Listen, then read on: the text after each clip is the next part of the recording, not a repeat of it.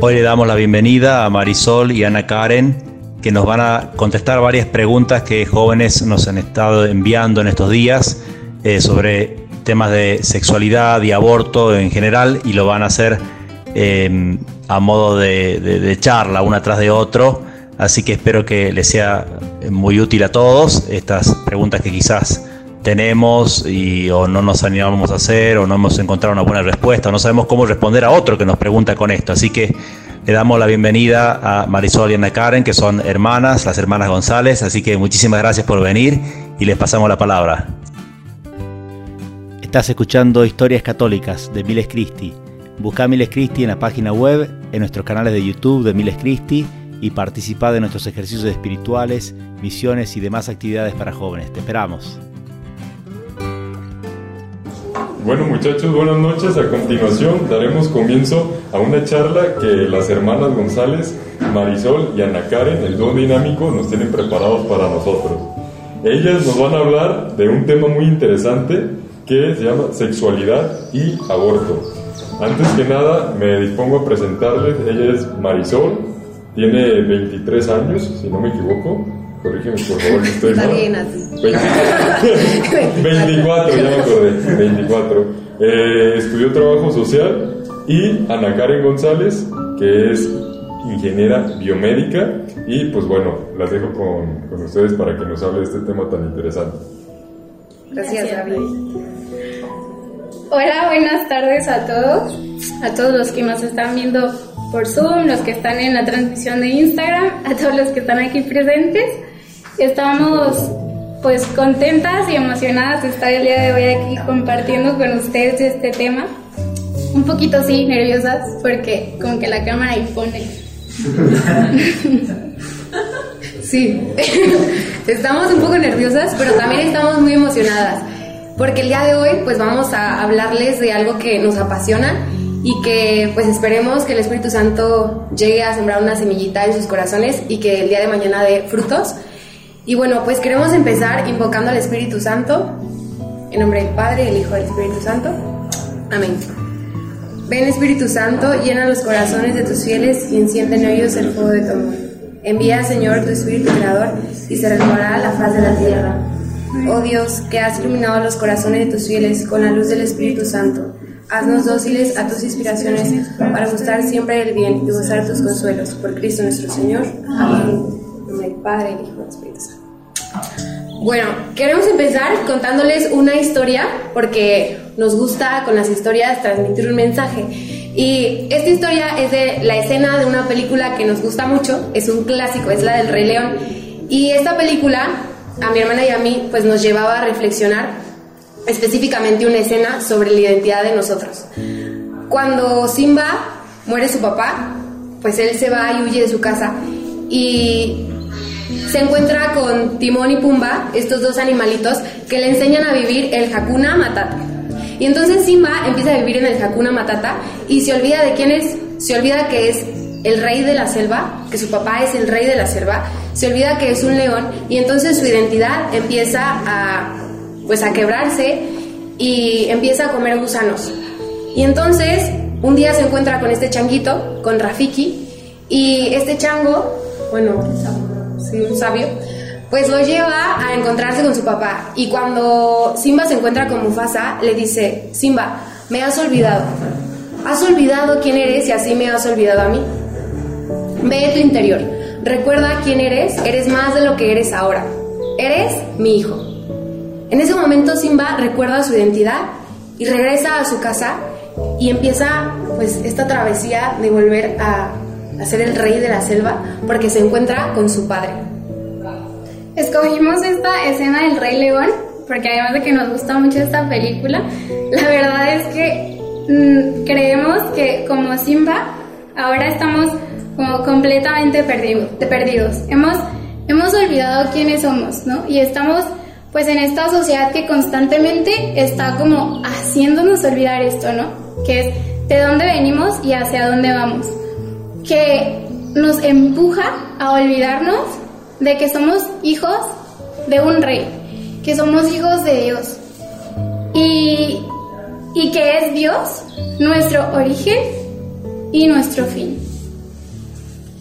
Y pues hoy nos enfrentamos ante muchas problemáticas, donde las tasas de suicidio han aumentado, donde vemos que hay crisis de identidad en miles de corazones de hombres y de mujeres, vemos que pues cada día la familia es más atacada, que ante esta bandera de igualdad, pues los hombres y las mujeres ya no hay ese respeto y entonces nos vemos como amenaza. Y vemos un desorden en el mundo, vemos caos. Y ante todo esto podemos perder la esperanza y podemos caer en la tristeza, pero a mí me encanta cómo Dios ante estas crisis del ser humano sale a nuestra realidad. No es un Dios que pasa indiferente, no es un Dios que dice, ah, pues, pues ahí ustedes, eh, pues arreglense a las olas y yo me quedo aquí desde mi trono viéndolos. Es un Dios que sale a nuestro encuentro, sale a la realidad del hombre herida y rota y este Dios suscita en el corazón de muchas almas respuestas ante lo que hoy estamos viviendo. Y me encanta ver cómo el Espíritu Santo suscita en el corazón de grandes mentes teológicas de la Iglesia una respuesta bíblica ante lo que vivimos. Y suscita en el alma de este gran teólogo que tenemos, San Juan Pablo II, un gran santo, que empieza a elaborar una respuesta bíblica ante todo lo que ve que se está avecinando. Él ve este movimiento que se avecina, que va en contra y se opone completamente al plan de Dios para el cuerpo humano, para la sexualidad, para la familia, para el matrimonio, y entonces él empieza a elaborar una respuesta bíblica, una respuesta bíblica que nos da mucha luz y que hoy queremos compartirles con ustedes. Y bueno, hay una revolución sexual que ya estamos viviendo el día de hoy. En ese momento se avecinaba, empezaba el movimiento, pero hoy ya estamos envueltos en esta revolución sexual que nos presenta una igualdad transversada entre hombres y mujeres, que nos presenta que bajo la bandera de la tolerancia podemos definir el sexo como o el género como nosotros queramos y como deseemos y que el, el, género se ha vuelto algo flexible. Y entonces nos encontramos con esta revolución sexual que va en contra de todo lo legítimo una revolución sexual que pues ha atacado también la identidad del hombre.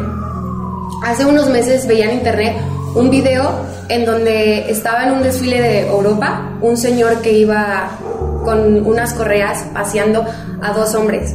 Y estos dos hombres iban actuando como si fueran animales. Iban gruñéndose, iban ladrando, iban mordiéndose entre ellos. Y cuando yo lo vi me impactó muchísimo porque dije, ¿cómo es posible que hemos llegado a que ni siquiera nos damos cuenta de la dignidad humana que tenemos? Ya ni siquiera reconocemos este valor que tenemos como hombres y mujeres y actuamos como animales. Sí, y, y bueno, este, como este desorden se ha ido permeando como tanto en nuestra sociedad y también en nuestros corazones. Y no sé, la verdad, estamos como tan, tan indiferentes y tan perdidos, que era lo que decíamos al principio, que, que no sabemos quiénes somos y siempre surge como bueno, están como todas estas preguntas, todas interrogantes que todo el tiempo constantemente nos hacemos, pero creo que la más importante que, que el ser humano se hace es quién soy.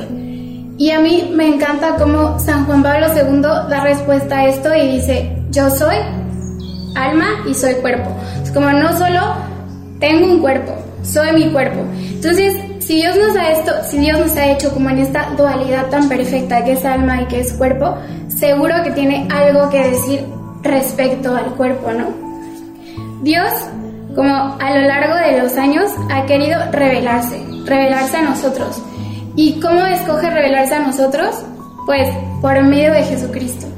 Que Jesús es el Dios, el Hijo de Dios, hecho hombre, el Verbo encarnado. Jesús viene a darle un sentido completamente nuevo al cuerpo. Es como viene a dignificarlo y a redimirlo, ¿no?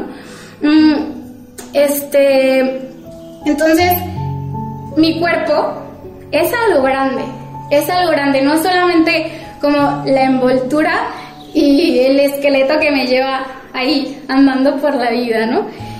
Dios en toda su creación ha dejado una huella y lo podemos ver, ¿no? Podemos ver como la hermosura de Dios en los hermosos paisajes, la grandeza en la grandeza de las criaturas. Pero como esto tan grande que es, Dios ha querido hacer al hombre a su imagen y semejanza. No sé, eh, pensemos y ubiquémonos en en el Génesis. Está Dios haciendo todos estos hermosos paisajes con los que hoy nos deleitamos. Está haciendo todas las criaturas de todos los tamaños, de todas las formas, de todos los colores, de todos los ecosistemas. Y lo ve todo tan perfecto, lo ve todo tan bueno, pero aún así hacía falta algo. Y nos crea, crea al hombre a su imagen y semejanza. Y, y ante esta inmensidad de la creación, está el hombre ahí parado, viendo todo, viendo su pequeñez ante esa inmensidad y en soledad. Entonces, pues empieza a preguntarse quién soy, ¿no? O sea, ¿qué hago en medio de toda esta creación? Y empieza a cuestionarse y empieza a descubrirse. Empieza a descubrir que tiene un mundo interior, que piensa, que actúa y que se relaciona con su mundo exterior, con todo lo que le rodea. Y viendo todo este mundo exterior, también ve todas las similitudes, ¿no? Ve que hay dos caballitos, dos pajaritos, ve lo que es igual. Pero descubre que no hay nada semejante a él. En toda la creación no hay nadie igual a él. Y entonces pues Dios empieza como a observar todo esto, ¿no? Lo ve todo bueno, pero no ve bueno que el hombre esté solo. ¿Y, por qué no es bueno que el hombre esté solo? Si, si estamos hechos a imagen y semejanza de Dios, la esencia de Dios o la esencia divina de Dios es ser don, comunión, creador. Dios es una comunión de amor de personas. Es el Padre que se dona por completo al Hijo.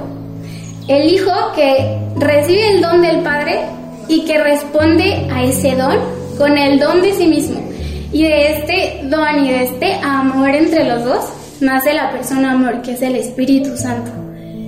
Entonces, pues no podía haber un hombre en soledad, no podía haber con quien no hiciera esta comunidad de amor.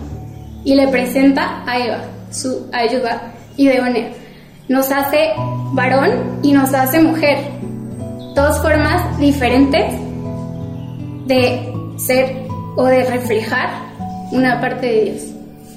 Oigan, claro, Dios nos hace seres sexuados, nos hace varón y mujer, somos seres sexuados. Y en estas diferencias sexuales, en esta feminidad y esta masculinidad, Dios también nos habla algo, porque esta reciprocidad de las diferencias sexuales internas y externas que tenemos como mujeres y como hombres, nos hablan entonces que estamos hechos para una comunión, para hacer don.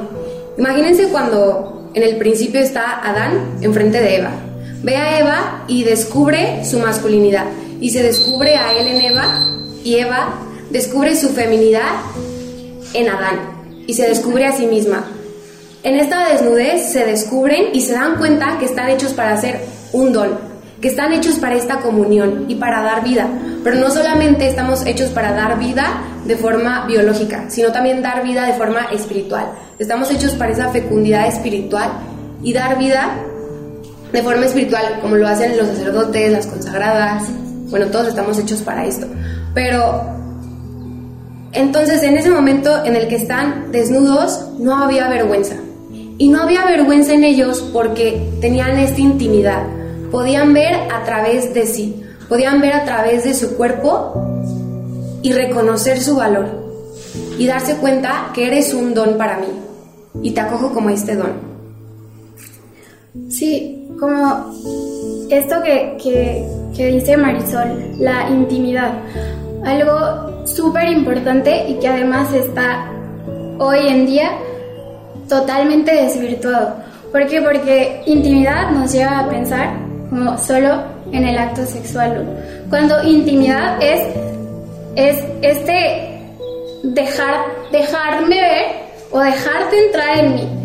Esta visión interior es desnudar literal mi alma ante ti y dejarte ver todo aquello que me asusta, todo aquello que me preocupa, mis miedos, mis inseguridades. Y que viendo todo esto, seas capaz de acogerme por lo que soy y no por lo que te doy. y es esto que decía Marisol, te valoro por lo que eres y no por lo que me das. Y es precisamente esta clase de intimidad a la que estamos llamados en el noviazgo, ¿no? Porque es en el, en, en, el dejarme ver frente al otro que, que puedo conocerte y después del conocimiento puedo elegirte. Nos, yo pienso, estoy segura, de que todos los novios deberían de preguntarse lo siguiente. ¿Te conozco lo suficiente? ¿Me conoces lo suficiente?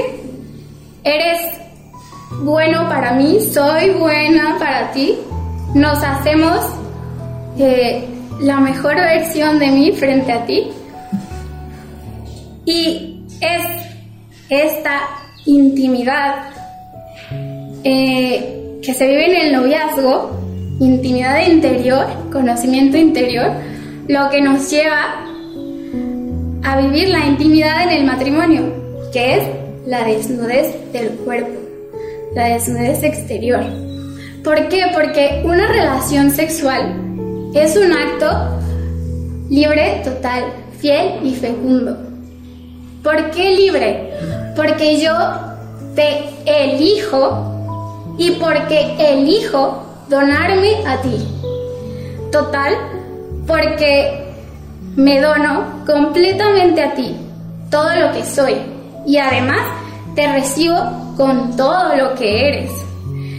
No, no puedo pretender querer todo de ti como hombre o todo de ti como mujer. Me acordé del el comercial de ya quiero estar contigo. Pero sí, en serio, ¿no? O como no puedo pretender querer todo contigo si no, acojo, si no valoro todo lo que eres. Y una parte importante de lo que soy como mujer y lo que soy, bueno, y sí, lo que soy como mujer y como hombre es mi fecundidad, mi fertilidad. Entonces, mm, eh, si, si no valoro esta fertilidad, pues no te puedo valorar en tu totalidad. No puedo hacer de cuenta que no tienes esta parte. No, no, no podemos mutilarla como pues ahora pretenden los métodos anticonceptivos, que bueno, eso es como para abarcar otro tema completamente diferente. Y, y entonces, este, pues, en este, en este acogerte, de, pues sí, en este acoger todo, tu, todo lo que eres, todo tu, todo tu interior, me, me dono, me dono en esta totalidad. ¿Y por qué, por qué dije fiel? ¿Fiel total? No, libre total. Y ahora me falta fiel. Fiel porque, porque hay exclusividad, porque eres único, porque eres el único y porque eres la única. Y fecundo porque tiene que estar abierto a la vida. Entonces, cualquier relación sexual que está fuera del matrimonio y que esté, o sea, y que no tenga todo esto libre, total, fiel y abierto a la vida, lo convierte en un acto de prestación de servicios. Porque te conviertes en un objeto, en algo que solamente uso para satisfacerme. Sí, pero todos estos deseos y estos anhelos pues Dios los puso en nuestro corazón. O sea, este deseo de intimidad, de conexión, de relacionarme con el otro, de ser mirado, de ser cautivante, todos estos deseos Dios los ha puesto en nuestro corazón. Pero estos deseos pues se desordenaron con el pecado original. Entonces tenemos una tendencia en nuestro corazón a dejarme usar y usarte. Una tendencia al egoísmo, una tendencia a dominarte. Entonces, ¿qué tenemos que hacer? Reorientar estos deseos tenemos que llevar estos deseos a Dios. Estos, estos deseos los podemos llevar en la oración, que la oración es la máquina transformadora de deseos, porque Dios nos ha puesto estos deseos en el corazón y es Él el que puede redimirlos, el que puede reorientarlos. Y una vez reorientados estos deseos, entonces puedo verte con esta mirada total, puedo reafirmar tu valor. Una vez reorientados estos deseos, puedo elegir usar unos lentes buenísimos que me van a ayudar a liberar el amor de todo uso, agresividad, dominio, posesión. ¿Y estos lentes cuáles son? estos lentes son los lentes de la castidad. La castidad te permite ver al otro como un don sincero. La castidad te permite darte al otro en este don sincero. Y la castidad hoy en día se ve como algo anticuado, pasado de moda, como algo que era para la época de nuestras abuelitas. Pero la castidad tiene un gran regalo porque también nos hace libres nos hace libres para hacer don para el otro. Pensamos que quizás la castidad es aguantarse, pero es dominarme. Es dominarme y ser dueño de mí para elegir darme a ti.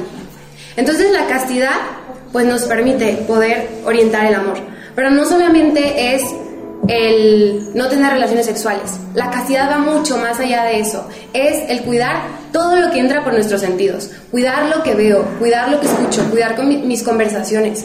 Porque todo lo que entra por nuestros sentidos va al corazón. Y del corazón mana la vida. Entonces, es importante que estemos bien atentos en una cultura hipersexualizada a qué es lo que estamos recibiendo. Y no solamente como tragárnoslo, sino filtrarlo. Filtrar todo esto y preguntarme, ¿esto me hace bien? ¿Esto me hace ser la mejor versión? ¿Esto me santifica? Hoy vivimos una cultura que ha normalizado la pornografía, que ha normalizado el que tienes relaciones sexuales y te conocí hace tres días, que ha normalizado que pues ya en un noviazgo haya relaciones sexuales.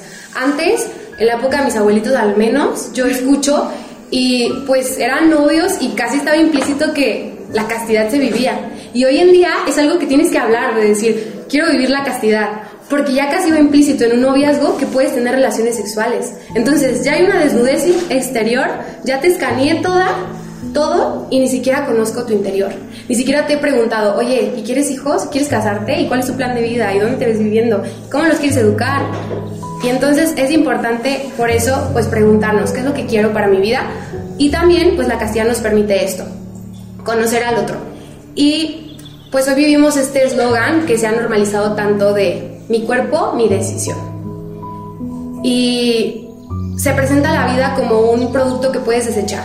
Se presenta la vida como algo que podemos deshacernos o desecharlo si aparece en las condiciones que no son consideradas como óptimas.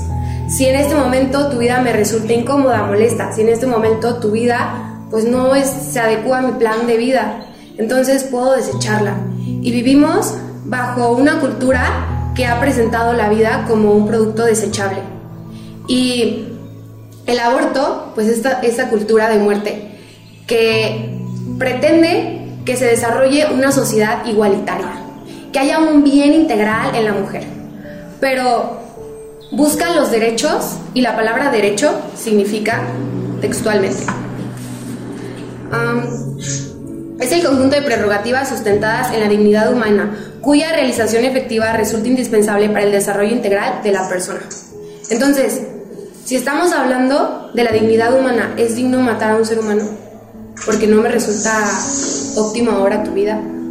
Si hablamos del desarrollo integral de la mujer, ¿sería desarrollo integral para esa mujer el que viva un síndrome postraumático. Bueno, no, perdón, un síndrome posaborto, que también es traumático, pero un síndrome posaborto, en donde no solamente lo vive la mujer, sino también el hombre y quienes están involucrados en un aborto.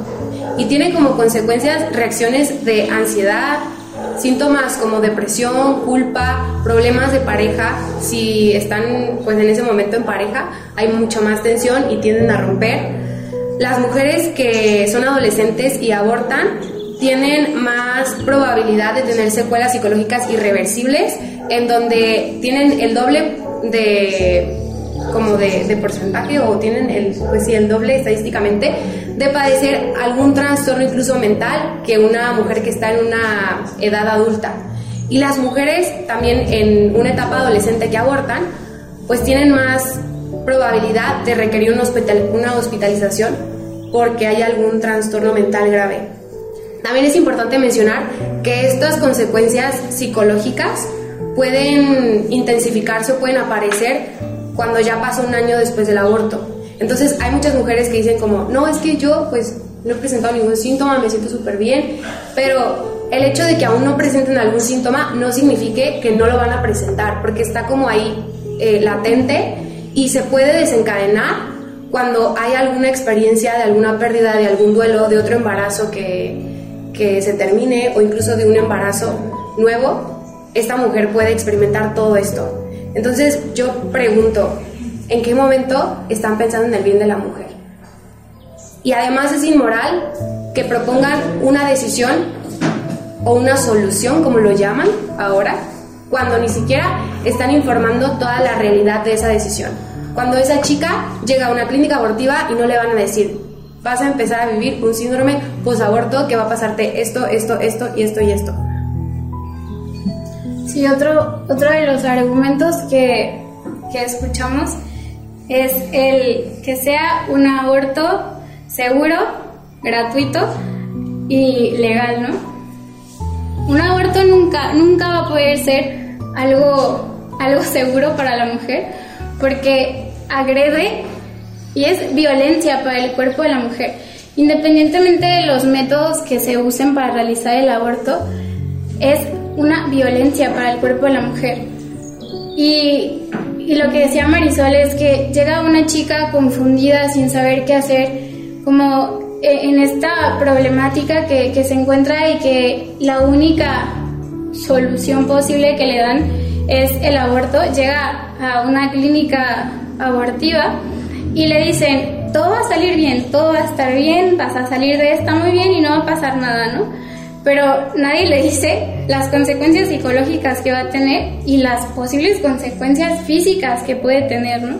Por nombrar algunas es hemorragia, inflamación pélvica, sepsis, que es una infección en la sangre.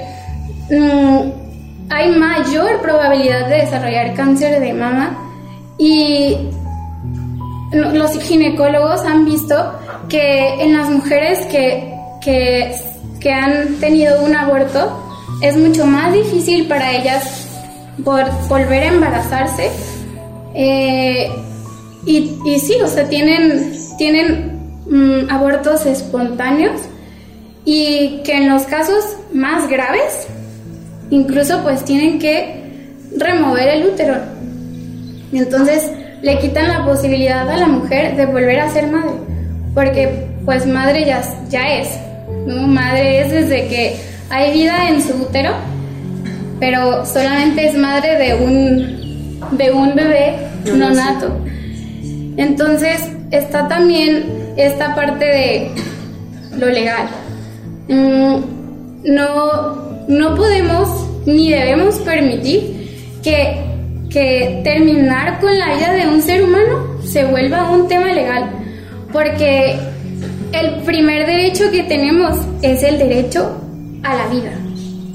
Entonces, yo me pregunto, ¿no? Sobre, sobre qué bases vamos a construir nuestra sociedad si, si el primer derecho que tenemos en el primer momento de la vida, que es la etapa inicial de vida, está tan violentado ¿Quién me asegura a mí que después, en una etapa adulta, cuando para el gobierno, para la sociedad, no sea más o sea, no sea una persona productiva, van a respetar ese derecho a la vida, ¿no? No puede ser tampoco gratuito, porque lo vamos a pagar con nuestros, con nuestros impuestos. Entonces, yo pienso que es como momento de que hagamos una pausa y que nos hagamos esta pregunta.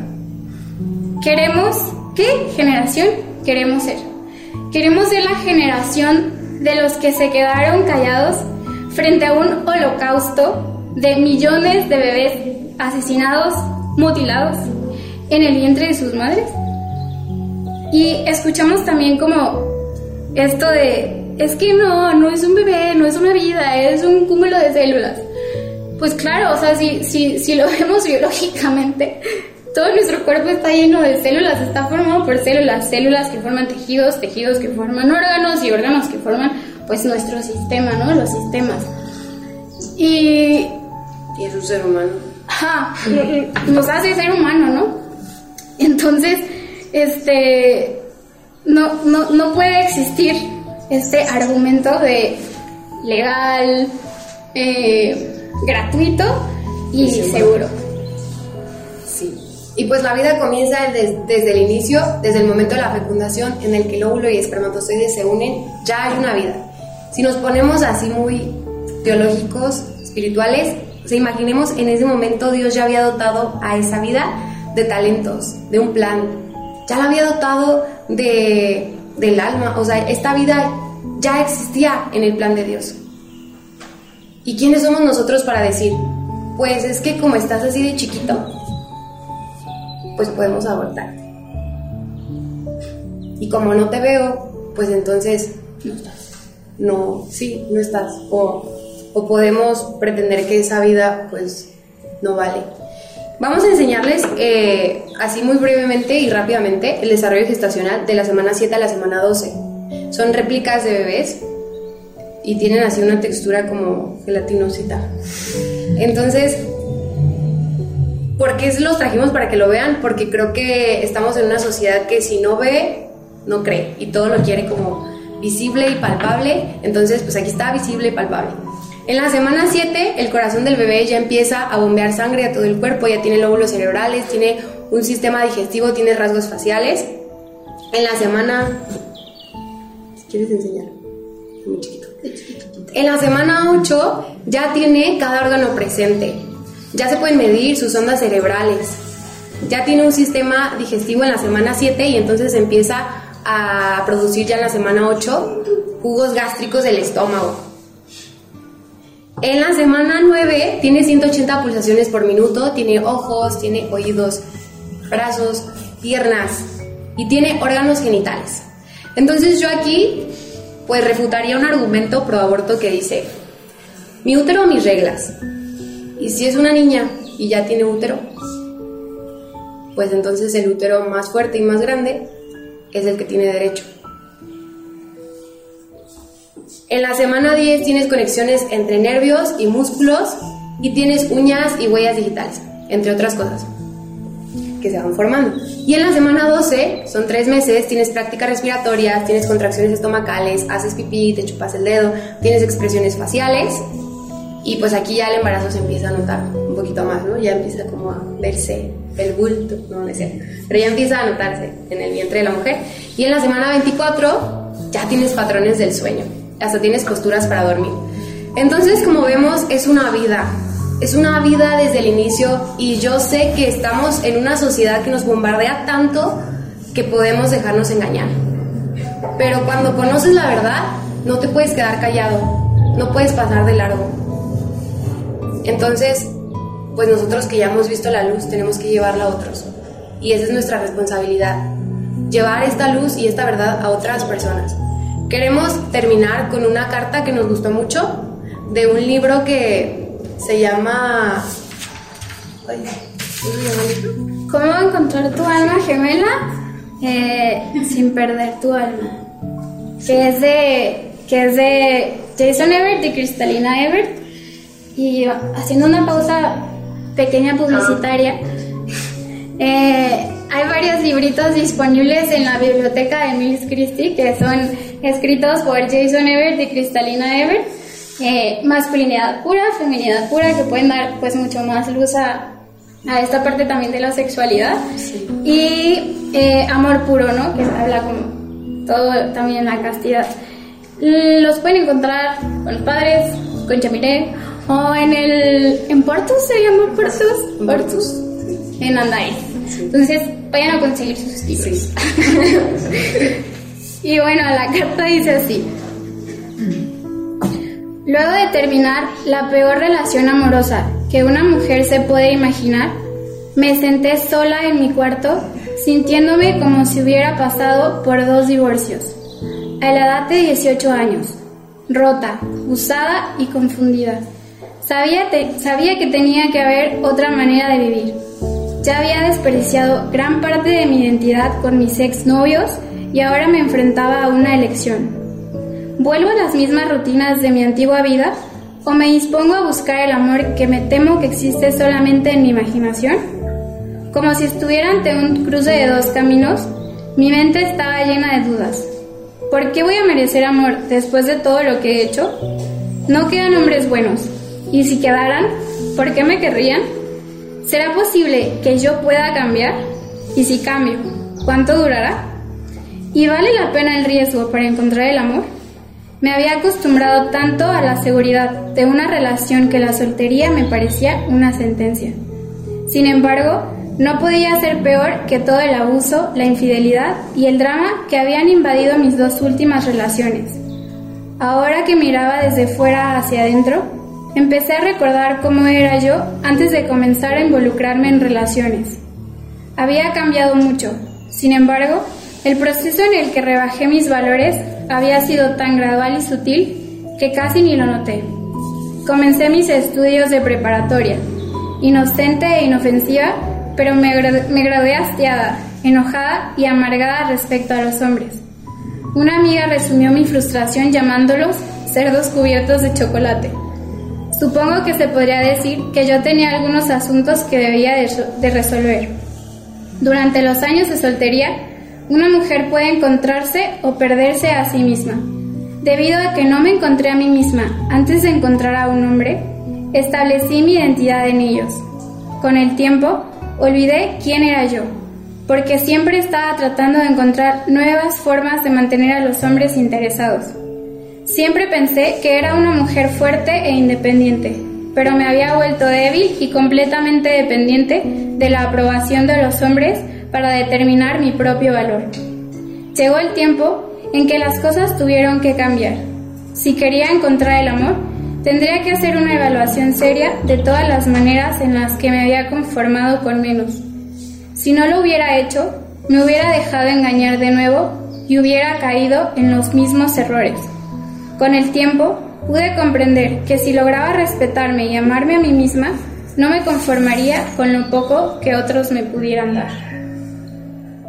Hay una escena en la Pasión de Cristo en la película que me encanta porque va Jesús con la cruz y cae.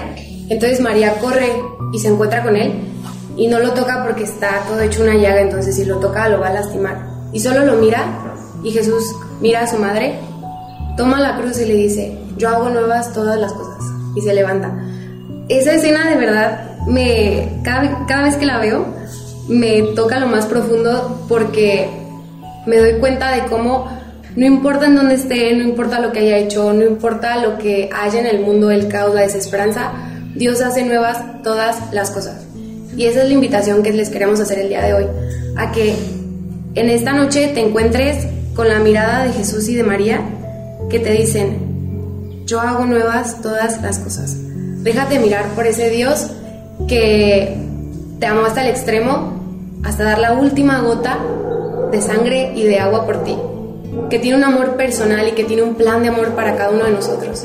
Te invito a que esta noche pues te encuentres con esa mirada que lo hace todo nuevo, que todo lo transforma. Porque no importa dónde estemos, lo que haya pasado en nuestras vidas, lo que esté pasando en la sociedad, el coronavirus, no importa. Dios hace nuevas todas las cosas. Y si transforma nuestro corazón, pues esta sociedad también se va a transformar. Muchas gracias por, pues por invitarnos, por tenernos aquí. Fue un gusto compartir el día de hoy con ustedes.